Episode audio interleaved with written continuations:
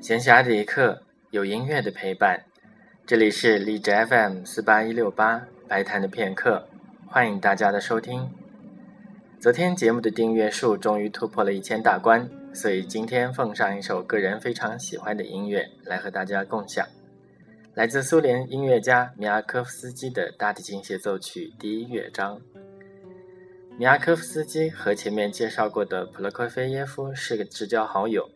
同时，他也是哈恰图良的老师。他的大提琴协奏曲写于1944年，完成之后提献给了苏联的大提琴家斯维亚多斯拉夫克努舍维茨基。整部作品总共分两个乐章，我尤其喜欢的就是第一乐章。这个乐章兼具俄罗斯式的深沉与婉转。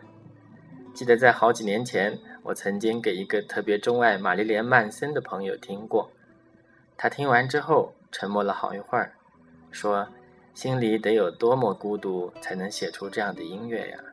不过这个音乐真的很美。